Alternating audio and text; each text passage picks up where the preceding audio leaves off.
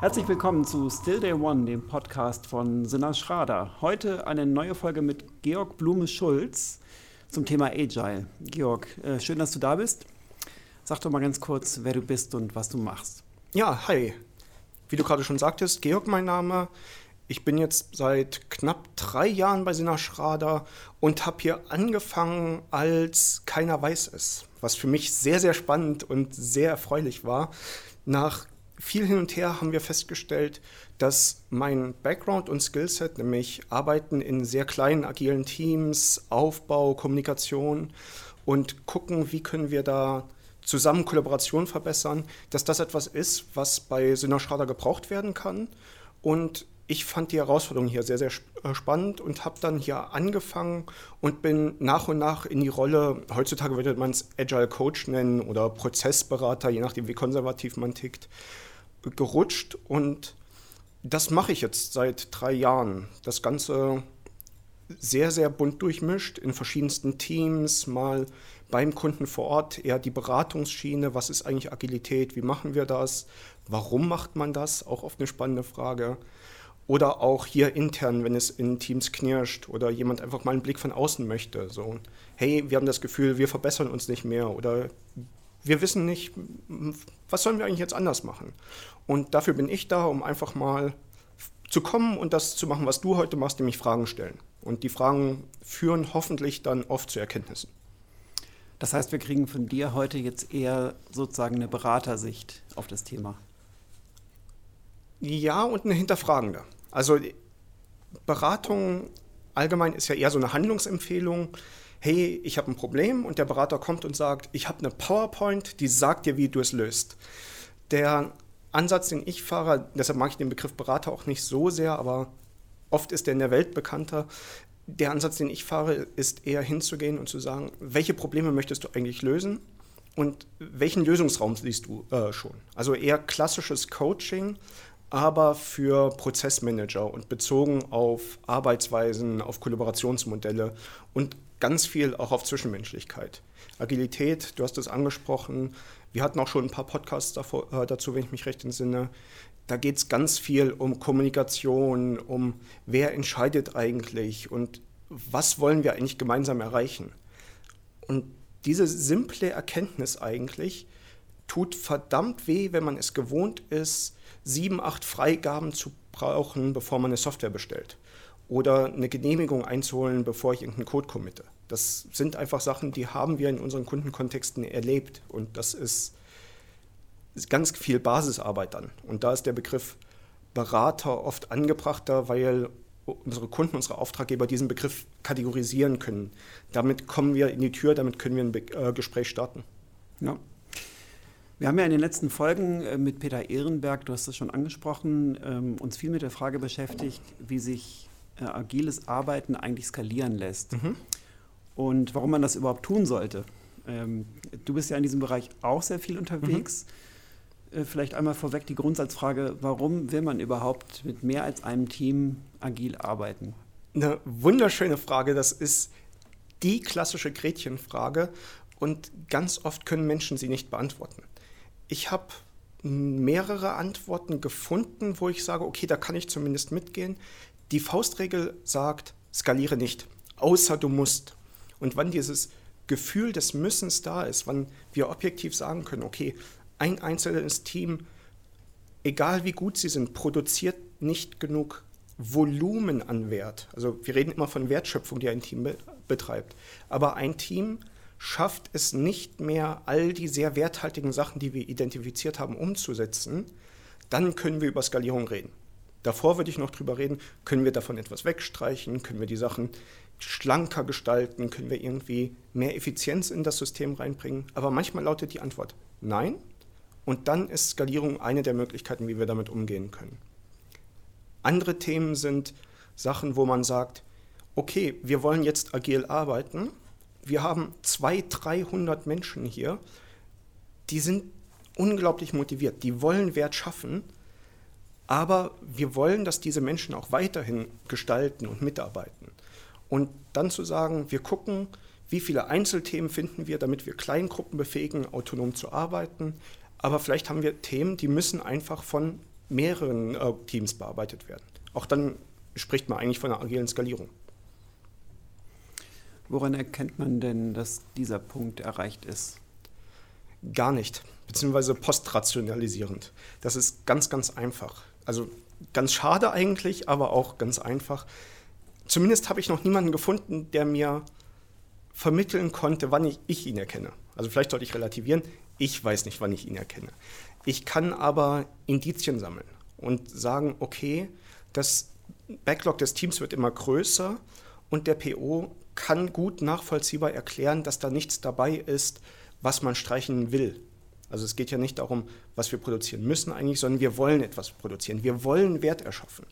Und wenn ich so viel Wert sehe und sage, hier kann ich nicht mehr balancen oder es gibt einfach, Banken sind ein schönes Beispiel, es gibt so viele Compliance- und Legal-Themen, die wir nebenbei mitmachen müssen, einfach damit wir noch das produzieren können, was wir wollen. Das Volumen ist einfach so groß, dann kann man darüber reden, wie wollen wir eigentlich skalieren. Und wenn es ganz extrem läuft, dann gibt es Firmen, die davon reden, dass alles, was sie tun mit Hunderten und Tausenden Menschen, eigentlich nur eine Wertschöpfungskette ist. Also alle greifen ineinander, alle arbeiten an dem Gleichen und aus verschiedensten Gründen wollen sie das nicht kleiner machen oder können es nicht kleiner machen. Auch dann kann man sagen, okay, dann arbeitet ihr halt in einem Umfeld. Ein Fünf-Mann-Team wird keine Flugzeuge bauen. Ein Fünf-Mann-Team wird nicht, zumindest nicht in einem Zeitraum, der heutzutage akzeptabel ist, Gebrüder Wright außen vor natürlich, aber ein Fünf-Mann-Team wird nicht dazu in der Lage sein, schneller einen E-Mail-Client zu re äh, releasen, als das Google schafft. Und wenn wir da den Markt angucken und sagen, okay, da wollen wir aber mithalten, dann müssen wir uns überlegen, wie machen wir das? Und ich habe es vorhin gesagt, ich stelle lieber Fragen. Hier jetzt gleich die Frage, warum schafft es ein Fünf-Mann-Team nicht, schneller zu releasen als Google? Und dann kann die Antwort lauten, ach, die können das vielleicht doch. Und auf einmal merkt man, okay, wir müssen doch nicht skalieren. Aber wenn man auf dieses Nachfragen dann feststellt, nee, wir finden keine Möglichkeit. Wir müssen einfach mehr Köpfe ransetzen, mehr verschiedene Perspektiven oder halt verschiedenste Teams, dann ist Skalierung eine valide Option, neben dem wir gucken, wie wir klein weitermachen können. Aber wirklich müssen? Nee. Okay, nun nehmen wir mal an, die Grundsatzfrage ist positiv beantwortet. Mhm. Es muss skaliert werden. Und äh, dann gibt es ja nun für diesen, für diesen Anwendungsfall eine ganze Reihe von Frameworks mittlerweile, die ähm, das agile Arbeiten irgendwie skalieren wollen. Mhm. Welche davon kennst du schon? Mit welchen hast du dich schon beschäftigt? Ähm, wer da gerne ein bisschen mehr drüber wissen möchte, dem empfehle ich einfach mal zu googeln State of Agile.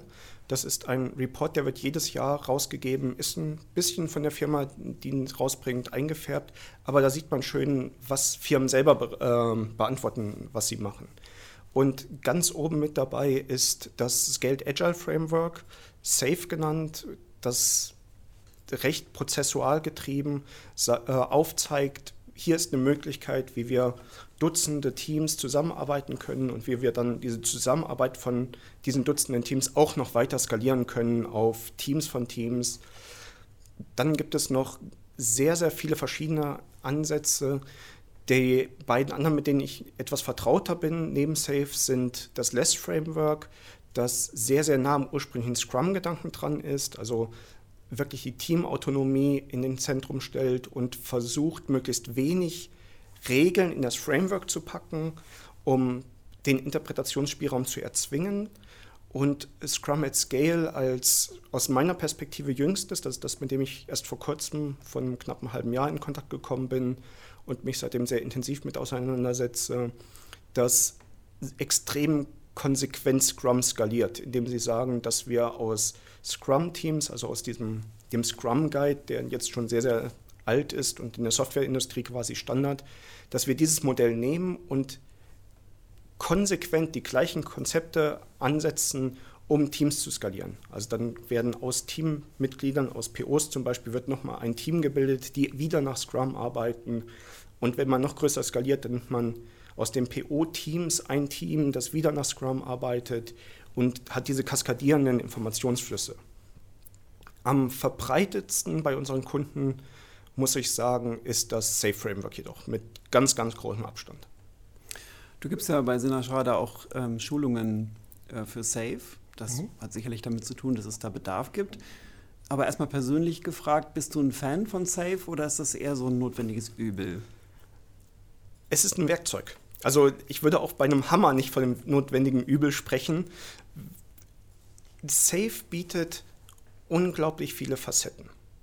Das heißt, im Safe Framework gibt es ganz viele Ansätze, wo, man, wo ich sage, das sind gute Ideen, das sind Sachen, wo ich dahinter stehe. Die Prinzipien, die Safe vermittelt, das sind einfach Dinge, die finde ich in viel, viel agiler Kommunikation wieder, die finde ich in vielen Grundsatzarbeiten wieder. Das Safe an sich jedoch dieses, googelt es mal. So, sucht einfach nach Scaled Agile Framework, klickt auf den ersten Link und guckt euch dieses Bild an, klickt auf Full Safe. Dann werdet ihr ein Schaubild sehen, das mit diesen klassischen agilen Vier-Punkte-Schleifen, also der UDA-Loop oder äh, PDCA-Cycle, das hat damit überhaupt nichts mehr zu tun. Das ist ein Monstrum an Informationen, an Prozessen, an Rollen, weil SAFE den Anspruch erhebt, wir decken Enterprise-Level ab. Also wir können etwas machen, wo ein Air France ist ein Beispiel, mit dem ich mich vor kurzem beschäftigt habe, wo Air France sagen kann, wir nehmen jetzt unseren gesamten ähm, Frachttransfer und die arbeiten jetzt alle nach diesem Framework. Und wir halten uns einfach alle an diese Regeln. Großer Nachteil daran, wenn man das macht, ist, Safe hat das ganz simple Axiom, dass der Kern von Safe gut arbeitende, agile Teams sind. Und wenn ich das nicht habe und das Safe drüber äh, stülpe, dann kann ich mich wunderbar an alle Regeln dieses Frameworks halten. Ich habe trotzdem nicht die Vorteile der agilen Arbeit, nämlich die Reaktionsfähigkeit, die Flexibilität, die schnellen Entscheidungswege. Der Grund, warum wir agil arbeiten wollen. Auf der einen Seite die zwischenmenschliche Perspektive, dass wir einfach sagen, es macht mehr Spaß, wenn man miteinander spricht, als wenn ich dir alle zwei Wochen eine E-Mail schreibe mit meinem aktuellen Stand aber auch einfach die Business-Perspektive. Es ist für mich billiger, wenn du die Entscheidungen triffst über deinen Arbeitsbereich. Und wenn ich mir sowas kaputt mache, indem ich die Fundamente nicht habe, dann halte ich Safe für sehr gefährlich.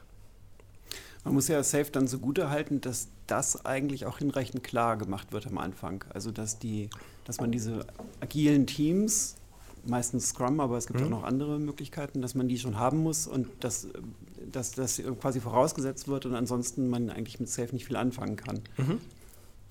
Korrekt. Und es kommt noch dazu, Safe gibt eigentlich viele Ansatzpunkte, wo klassisches Management, sage ich mal, sagen kann, ihr macht agil. Und das funktioniert nicht. Also Safe braucht das gesamte Ökosystem, das etwas baut, in diesem Mindset. Die Menschen müssen verstehen, dass wenn ein Teammitglied zu einem CEO äh, kommt, also irgendein Praktikant kommt zum obersten Chef und sagt dem, du, ich weiß, wie wir nächste Woche 10% effizienter werden, alle zusammen. Dass der CEO dann nicht sagt, spannend, aber geh mal zu deinem Chef bitte. Und der ist, der hier ist unter mir, der ist unter dem, der ist unter dem und da ganz unten, da bist du und erzählt dem das, damit der das dann dem über ihm erzählt und so weiter und damit das dann bei mir landet, dann haben wir in einem halben Jahr eine Entscheidung. Der Praktikant hat sein Praktikum schon lange beendet. Die Idee war, war damals auch richtig gut, aber war halt vor einem halben Jahr und jetzt ist die Welt eine andere. Und auf der anderen Seite zu erkennen, wie steuern wir eigentlich diese Teams? Denn das ist das eigentlich, ich möchte nicht sagen krank, aber das ist das Störanfällige bei Safe man kann wirklich von einer Steuerung der Teams sprechen. Da die Autonomie der Teams wird insoweit aufgehoben, als dass das Alignment der Teams, also das, woran alle gemeinsam arbeiten, sehr, sehr leicht in ein Command and Control umgeschaltet wird. Eigentlich ist die Idee, wir geben ein großes Ziel vor, das brechen wir runter in Features, in Zwischenziele, in Sachen, die die Teams wirklich kontrollieren und steuern können und der Rest obliegt den Teams. Wenn ich jetzt aber den Teams irgendwas vorkaue, dann ist Safe ein unglaublich schönes Framework, um systematisch Micromanagement zu betreiben. Und das ist teuer und Zeitverschwendung. Das wollen wir eigentlich nicht. Plus, dass Micromanagement einfach nervig ist für alle Beteiligten. Aber kann ja vielleicht manchmal auch ein Zwischenschritt sein, wenn ich sage, ich habe äh, sozusagen, ich habe eine komplett Com äh, Command and Control orientierte mhm. Organisation und ähm, habe jetzt vielleicht auf dem Team-Level schon mit Scrum Erfahrung gesammelt. Das ist, funktioniert noch nicht so richtig, weil die Umgebung eben noch nicht so richtig agil ist. Und dann führe ich jetzt mal Safe ein, um sozusagen einen Schritt in diese Richtung zu machen. Und da sprichst du etwas an, was alle skalierenden Frameworks, die ich kenne, gemein haben und auch Scrum gemein hat und eigentlich in der DNA der Agilität verankert ist, nämlich der Inspect and äh, Adapt Cycle. Also ich gucke an, was machen wir eigentlich, was haben wir gemacht und gucke, was können wir jetzt daran besser machen. Auch Safe hat solche Prozesse fest integriert.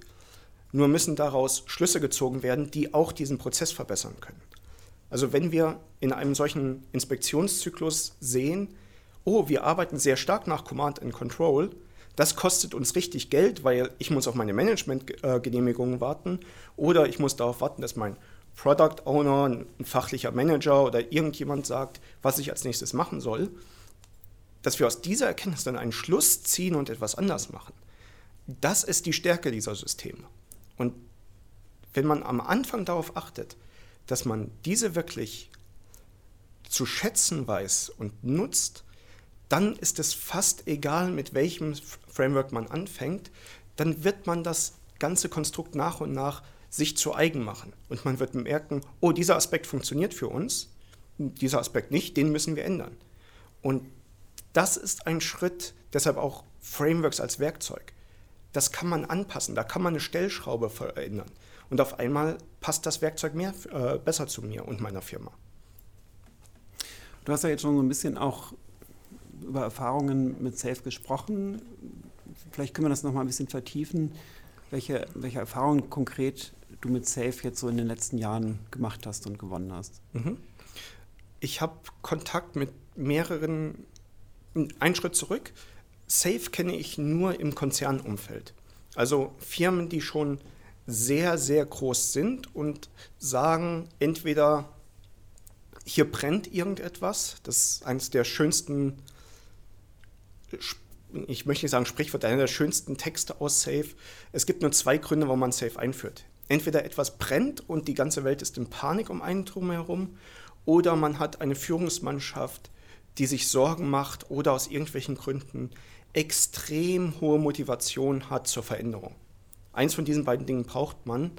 Und selbst wenn einer der beiden Sachen vorhanden war, kenne ich es nur aus großen Konzernen. Also wir reden von einer äh, Philips, wir reden von einer ähm, Air France, habe ich vorhin erwähnt, wir reden von einem Audi. Ähm, wir reden von einem, na, wie heißen hier die Leute, die Flugzeuge bei uns um die Ecke bauen? Airbus. Airbus, danke. Da, das sind die Firmen, von denen ich weiß, dass sie Safe eingeführt haben und mit unterschiedlichsten Erfolgsgraden auch danach arbeiten. Ich würde sagen, so zurückblickend, am erfolgreichsten sind die Firmen gewesen mit der agilen Adaption von diesen Großkonzernen, die dem Abgrund am nächsten waren. Also zu sagen, wir führen Safe ein, weil das ist gerade der neueste heiße Scheiß und ich habe im Wochenblatt gelesen, wir müssen jetzt alle agil werden. Das war eher zäh, die Sachen, die ich da mitgekriegt habe. Und das ist tatsächlich nicht das Wochenblatt, nichts gegen das Wochenblatt, aber dieses, ich habe davon gehört, das ist gut, das wollen wir jetzt auch, weil jemand anderes hatte damit Erfolg. Das gibt es tatsächlich als Motivator.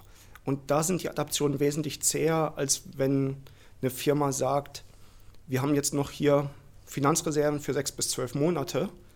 Wir probieren das jetzt, weil sonst gibt es uns nicht mehr. Zugegebenermaßen ist die Motivation aller Beteiligten in so einer Situation meistens höher.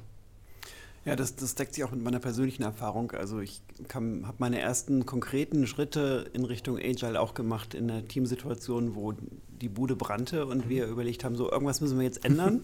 und aber was? Und, äh, und dann ähm, haben, wir, haben wir sozusagen haben wir versucht, mit Agil zu arbeiten.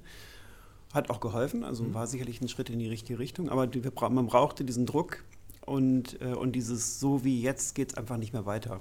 Mhm. Ähm, nun ist es aber natürlich so, dass nicht jedes Unternehmen äh, die ganze Zeit gefühlt am Abgrund steht, ähm, sondern ähm, das ist ja durchaus sehr unterschiedlich, auch in der, in der eigenen Wahrnehmung. Also das heißt, diese, dieser, dieser Sinn für die, dieser Veränderungsdruck, mhm. der muss ja überhaupt erstmal wahrgenommen werden, der muss ja auch irgendwie angekommen sein im mhm. Unternehmen. Vollkommen richtig. Und wenn ich mir angucke, wie viel Druck im Moment auf den Märkten eigentlich ist, also mit einer Bewegung von einem Alphabet, also Google, mit Amazon, die immer wieder das Tempo anziehen, aber auch mit den chinesischen Firmen, die da nach und nach auf den Markt kommen. Eine Tencent kommt um die Ecke und sagt, wir räumen jetzt hier mal alles auf. Eine Baidu kommt um die Ecke und sagt, wir revolutionieren jetzt mal eben Payment für ein paar Milliarden Leute.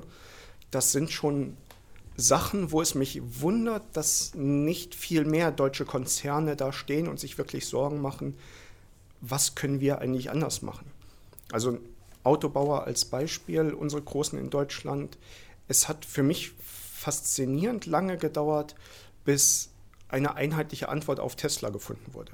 Jetzt ist die Antwort, wir bauen auch gute Elektroautos, aber einfach sich zu überlegen, wir sind nicht mehr unaufholbar. Das, wir reden von Firmen, die haben 100, 150, 200 Jahre Firmengeschichte hinter sich und auf einmal kommt so ein kleiner amerikanischer Schnösel daher und sagt, das mache ich jetzt mal besser. Und zumindest auf der Marketing-Schiene muss man einfach sagen, das läuft richtig, richtig gut. Mir geht es gar nicht um die Produktbewertung dahinter, sondern einfach um aufzuzeigen, da kommen immer mehr Leute von hinten und sagen, von deinem Kuchen möchte ich auch etwas abhaben. Und da hilft agile Arbeitsweise in dem Sinne, dass ich flexibel bin, dass ich reaktionsfähig bin, dass ich nicht mehr einen Zehn-Jahres-Plan verfolge, sondern mir einfach mal überlege, was macht jetzt als nächstes Sinn? Was passiert eigentlich draußen auf der Welt? Da hilft das. Und wenn ich das dann mit allen machen möchte, dann muss ich mir auch Gedanken machen, wie nehme ich alle mit? Nun hast du ja Beispiele genannt, Air France, Airbus, Audi, die nicht unbedingt aus der Softwareentwicklung kommen. Ähm, aber Safe kommt ja aus der Softwareentwicklung, ist ja ein Framework an sich, um Software zu entwickeln. Funktioniert das denn auch, wenn das Produkt nicht eine Software ist, sondern ein Auto oder ein Flugzeug? Mhm. Tatsächlich ist das etwas, was die Frameworks allesamt gerade versuchen abzuschütteln. Dieses aus der Historie Scrum kommt aus der Softwareentwicklung und Less war da sehr, sehr nah dran. Die Frameworks, die so nach und nach aufkamen, haben schon immer gesagt, Safe hat ein großes Kapitel darüber, wie baue ich Hardware zum Beispiel. Also wie teste ich integriert Hardware, Software. Es gibt sehr viel Schulungen über Modeling, über Emulationstheorie. Also wie sorge ich dafür, möglichst effizient Sachen zu bauen, ohne die großen Kosten einzugehen. Ich baue also eine kleine Software, und baue die Firmware dann und gucke, ich simuliere mal die Hardware und gucke, ob das alles funktioniert, baue, teste das und versuche möglichst oft zu integrieren, auch wenn ich noch nicht eine fertige Glühbirne im Sinne von Philips Lights jetzt habe, also eine Hue-Glühbirne. Oder anderes Beispiel Air France, da ging es um den Luftfrachtverkehr. Also da reden wir wirklich von ja, Flugzeugen, die beladen werden müssen, die gesteuert werden müssen. Noch schönes, schönere Beispiele hat Jeff Sutherland über Scrum at Scale weil er da wirklich sehr stark gegen pusht, dass das nur für äh, Sachen sind. Eine Investmentfirma, die er selber mitführt, ist komplett nach äh, Scrum at Scale organisiert. Er hat Beispiele gebracht von einer Ölplattform, die komplett nach Scrum at Scale arbeitet. Er hat ein Beispiel von einem Flugzeughersteller, also Militärhersteller in Amerika gebracht, wo es die einfach nach Scrum at Scale arbeiten bedeutet, wir reden von anderen Iterationszyklen. Wir bedeu äh, bedeutet, ich habe nicht alle zwei Wochen ein neues Flugzeug da stehen, das jetzt neue Tragflächen gekriegt hat und irgendwas anderes. Aber es bedeutet, dass ich an meinem Flugzeug in zwei Wochen mal die Firmware update. Etwas, was es vorher nicht gab. Das war unerhört, dass ich ein Produkt, das ich auf dem Markt habe, Hardware, ein physisches Ding, das kann ich anfassen. Dieses Mikrofon, auf einmal wird es in zwei Wochen besser, ohne dass irgendein Bauteil verändert wurde. Da sind wir dann auch wieder bei Tesla. So, oh, Hilfe, die Bremsen funktionieren nicht äh, richtig, Riesenskandal. Wir schrauben remote ein bisschen an der Energierückgewinnung. Und auf einmal bremsen die Dinger wieder ordentlich. Und alle haben vergessen, oh, Teslas haben für ein paar Wochen nicht ordentlich gebremst. Wir Deutschen stehen da und das ist Hexenwerk. Da, da hat ein Amerikaner mit dem Zauberstab gewunken und auf einmal bremsen Autos in Deutschland besser. Also das ist eine hochintegrierte Sache. Ähm, ich weiß nicht mehr, von wem das Zitat ist, das mir gerade in den Kopf schießt. Deshalb ist es im Zweifelsfall von mir, aber es gibt nur noch Software-Companies auf dieser Welt in ein paar Jahren. Und alles andere ist eigentlich nur noch Rahmen für äh, diese Software. Und diese Einstellung, dieses, wir bauen einen Service, wir wollen, ich weiß nicht, wer von euch vor kurzem Autos gekauft hat oder mal auf der Autobahn unterwegs waren, manche Blinker animieren mittlerweile. Das ist nicht mehr an, aus, an, aus, wie bei meinem alten Wagen, sondern leuchten die LEDs so von innen nach außen. Oder die machen irgendwelche abwechselnden Muster. Software kann man als Service dazu buchen. Das ist halt eigentlich Wahnsinn, aber auf der anderen Seite extrem faszinierend. Okay, vielleicht gehen wir nochmal wieder ein bisschen konkreter zurück zu Safe. Ähm, Entschuldigung. Nee, alles gut.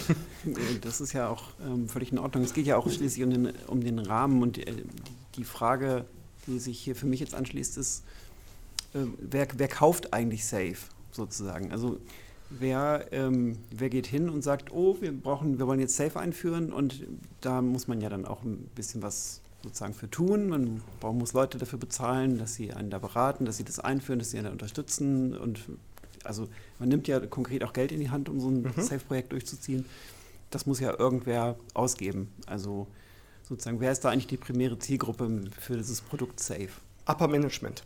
Tatsächlich, Safe ist das einzige äh, agile Framework. Ähm, über Safe streiten sich die Leute wunderbar, aber es ist das einzige Framework, das ich kenne, das fest einen Program Consultant, also wirklich diese klassische Beraterrolle, in das Framework integriert hat.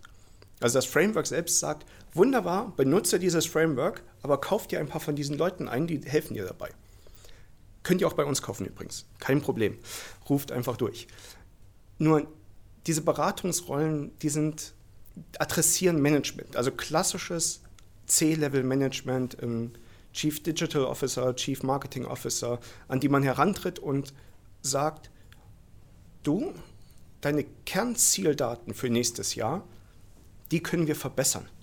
Da, da geht was. Du musst jetzt ein bisschen Geld in die Hand nehmen, aber eigentlich ist es gar nicht so viel, weil du bezahlst ja nur ein paar Berater mehr und davon hat eh jeder C-Level ein paar Millionen.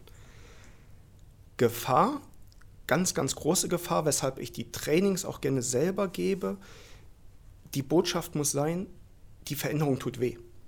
Und zwar allen voran sollte sie dir Management wehtun, weil du ganz viele Entscheidungskompetenzen abgibst, weil du Leute befähigst, Arbeiten zu machen, die vorher einfach nicht liegen, äh, die liegen geblieben sind. Also sich zu fragen, brauche ich das überhaupt? Das ist auch unerhört. Wenn der Chef sagt, bau das, dann wurde das früher gebaut. Und auf einmal erziehen wir unsere Product Owner, wie wir sie nennen, dazu zu sagen, gute Idee, aber nö, passt nicht, will ich nicht bauen. Und dieser Mensch hat die Autonomie, das zu entscheiden. Das ist ein hartes, hartes Umdenken. Nun ist das ja auch was, was ähm, sich nicht so richtig deckt mit einer gängigen Kritik an Safe. Also was du gerade mhm. gesagt hast, ist ja sozusagen, Entscheidungen werden ein bisschen dezentraler getroffen. Ein Teil der Kritik, äh, der gängigen Kritik an Safe ist ja, dass es doch sehr top-down orientiert ist, ähm, auch unflexibel mhm. ist. Äh, würdest du diese Kritik teilen? Ja, unvoreingenommen. Denn das Framework erwähnt in Nebensätzen, dass das so sein sollte, dass man Entscheidungen delegiert und dezentralisiert, hat aber zentrale Rollen, die sehr leicht zu korrumpieren sind. Also es gibt ein Programmmanagement, nennt sich das, also eine Rolle, ein Gremium können mehrere Personen sein, die strategische Entscheidungen treffen sollen. Also was macht für uns Sinn, in den nächsten sechs, zwölf, 18 Wochen zu bauen, in den nächsten sechs bis zwölf Monaten auf dieser Ebene. Und es ist unglaublich leicht für diese Rolle zu sagen, ich gebe keine Ziele vor, ich überlege mir nicht strategische Features, sondern zu sagen, kein Problem, mache ich gerne. Team 1 macht das, das, das und das, Team 2 macht das und das, Team 3, euch brauche ich eigentlich nicht, geht mal ein paar Wochen in Urlaub, anstatt sich darauf zu konzentrieren, diese Teams zu enablen, also zu befähigen, selber die Entscheidungen zu treffen. Das macht Safe sehr, sehr anfällig dafür, in alten Verhaltensmustern zu bleiben. Und diese Systemkritik an Safe, die teile ich tatsächlich, denn es ist unglaublich schwer, Menschen, die es gewohnt sind, so zu arbeiten und die unglaublich viel Erfolg damit hatten. Wir reden ja hier nicht von einem Start-up, das dreimal pleite gegangen ist und dann safe macht und Erfolg hatte, sondern wir reden von riesigen, unglaublich erfolgreichen Firmen, deren Strukturen gewachsen sind, um sich selbst zu schützen. Von diesen Firmen jetzt zu verlangen, etwas, eine Rolle zu erfüllen, in der sie genau das Gleiche machen können wie vorher, aber es eigentlich nicht machen sollen, aber es gibt auch kein klares Feedback und es gibt keine starken Loops, dass das irgendwie verboten ist und dass das schädlich ist, dass es sie langsamer macht, das ist tatsächlich sehr, sehr gefährlich an Safe. Safe hat dafür auch Antworten, muss man fairerweise sagen. Es gibt dedizierte Rollen, diese Berater, die ich vorhin etwas verächtlich erwähnt habe, die haben da tatsächlich einen Wertbeitrag, weil der Anspruch ja ist, wir als ausgebildete Menschen, als Zertifizierte, die auch ein bisschen selber diese Trainings gegeben haben, die auch ein bisschen mehr gesehen haben, die sind eigentlich dafür da zu sagen, passt mal auf, was ihr hier macht. Ihr, ihr macht alles, was im Lehrbuch steht, aber dadurch habt ihr noch kein neues Ganzes geschaffen, sondern ihr benutzt diese Hülle und füllt sie einfach mit eurem alten Scheiß, mal ganz klar gesprochen.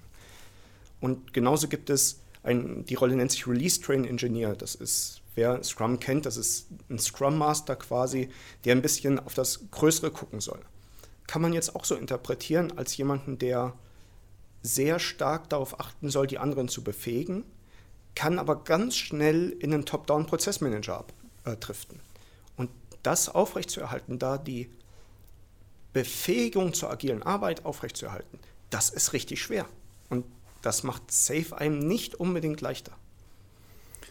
Viele Unternehmen verbinden ja mit, mit der Einführung von Safe so die Hoffnung, Erwartung, den Wunsch, zu einem agilen Unternehmen zu werden. Das hattest du auch schon vorhin, haben wir schon mal gestreift, das Thema. Ist das, ist das eigentlich realistisch, diesen Weg zu gehen? Wenn die Firmen agil werden wollen, bei müssen klammer ich aus. Wer agil werden muss, der wird agil oder geht unter. Das ist das Schöne daran. Aber wenn Firmen wirklich agil werden wollen, dann ist Safe eine der Tools und Möglichkeiten, die man sich angucken sollte. Ist das das Richtige für meine Umgebung? Was ich jedoch häufig erlebt habe, ist, dass Firmen nicht agil werden wollen, sondern die wollen mehr Umsatz machen. Oder sie wollen mehr, ja, mehr Durchsatz, mehr Revenue per User, irgendein sehr konkretes Ziel. Alles legitime Ziele auch. Vollkommen korrekt. Nur ist da nicht bewusst dann, was der agile Rattenschwanz ist. Also zu sagen, ich verändere alle Managementstrukturen, ich verändere alle Entscheidungsstrukturen, das ist teuer. Also mal unabhängig von dem, was das mit den Menschen macht, das ist einfach mal schweineteuer, so eine ganze Firma auf links zu stülpen. Selbst eine klein, kleine Abteilung in Anführungszeichen, wir reden da ja immer noch von hunderten Leuten, das ist wirklich, wirklich teuer und anstrengend und schwer. Du hast vorhin selber gesagt, dann holt man sich ein paar Berater und Trainer und Coaches und die müssen alle bezahlt werden. Und erstmal wird alles langsamer, weil die Leute müssen ja im Grunde einen neuen Job lernen. Ihr fachliches Wissen können sie weiter benutzen, aber wer schon mal ein Pflichtenheft in der Hand hatte und dann mal googelt nach einem, wie sieht ein modernes Backlog aus, oder andersrum, wenn ihr nur nach agiler Softwaremethodik gearbeitet habt, sich mal ein klassisches Pflichtenlastenheft anguckt, das ist kein eins zu eins übertragbares Skillset, von dem wir reden. Und da reden wir von der untersten operativen Ebene, also den Leute, die wirklich sich die Hände schmutzig machen, die den Wert produzieren. Also wir reden von Programmierern, wir reden von Fließbandarbeitern, Toyota Charter, ganz, ganz berühmt. Da hat es ja die Anfänge genommen, äh, was das ganze Lean angeht, wo man einfach sagt, wir bringen Leuten bei, zu sagen, stopp, hier stimmt was nicht, wir hören jetzt alle auf zu arbeiten, bis wir ein Problem gelöst haben. Das ist teuer und anstrengend.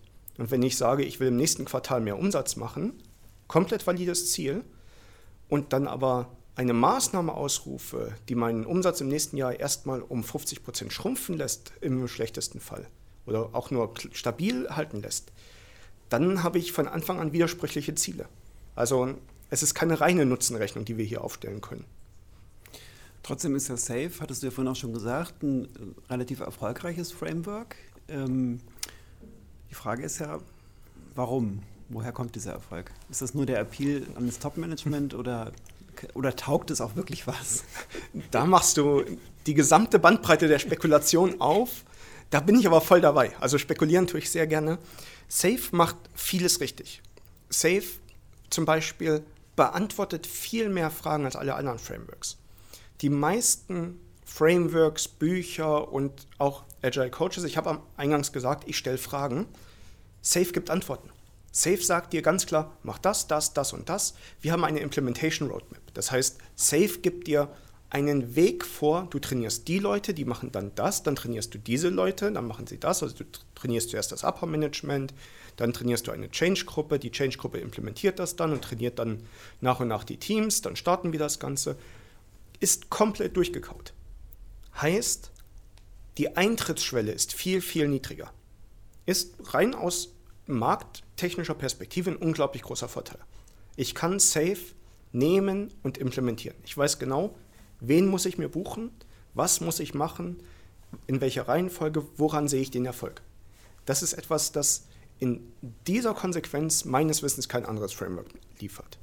Hinzu kommt, Safe ist nicht von irgendwelchen Prozesstheoretikern entwickelt worden, sondern von Beratungsmenschen. Also höchsten Respekt vor allem in der Safe-Leitung, also Dean Levingway äh, als Beispiel genannt.